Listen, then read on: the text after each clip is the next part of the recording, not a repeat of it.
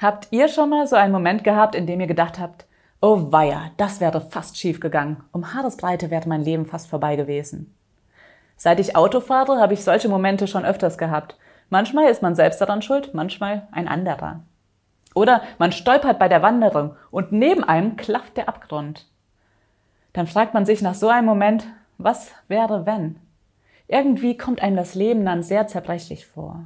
Man merkt, so schnell könnte es vorbei sein. My Input, dein Podcast für ein Leben mit Perspektive. Ich hatte erst diese Woche so eine Situation. Ein Freund und ich überholten mit dem Auto zwei LKWs. Und hinter uns folgte mein Mann im Auto. Aber als er gerade am Überholen war, kam uns von vorn in schneller Geschwindigkeit ein Auto entgegen. Ich habe im Rückspiegel gesehen, wie mein Mann gerade noch zwischen die beiden LKWs ausweichen konnte. Er meinte später, das wäre gar nicht so knapp gewesen, wie es ausgesehen hatte, aber mir ist es durch Mark und Bein gegangen.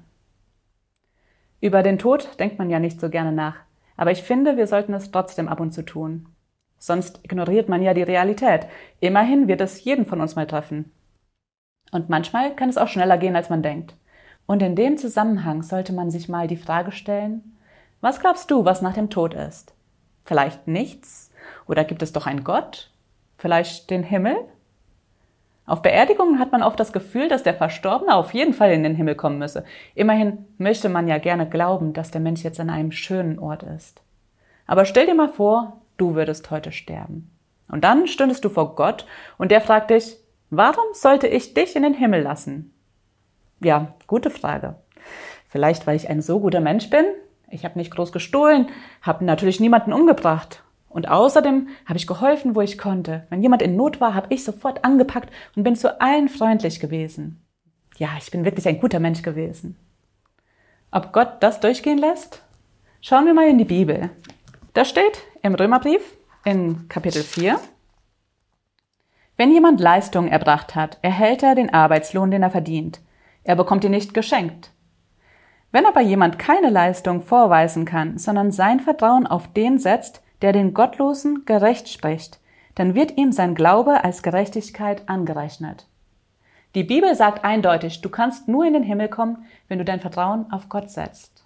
Da kannst du noch so ein toller Kerl sein, das bringt dich nicht in den Himmel. Du kannst es dir nur von Gott schenken lassen, indem du ihm vertraust. Und in demselben Kapitel in der Bibel heißt es dann, wie sehr ist der zu beneiden, dem der Herr die Sünde nicht anrechnet. Aus dem Grund bin ich der Meinung, dass jeder mal über sein Tod und das danach nachdenken sollte. Lies mal in der Bibel nach, was es überhaupt bedeutet, durch den Glauben von Gott gerecht gesprochen zu werden. Und wenn du Fragen hast, dann melde dich bei uns. Wir helfen dir gerne weiter.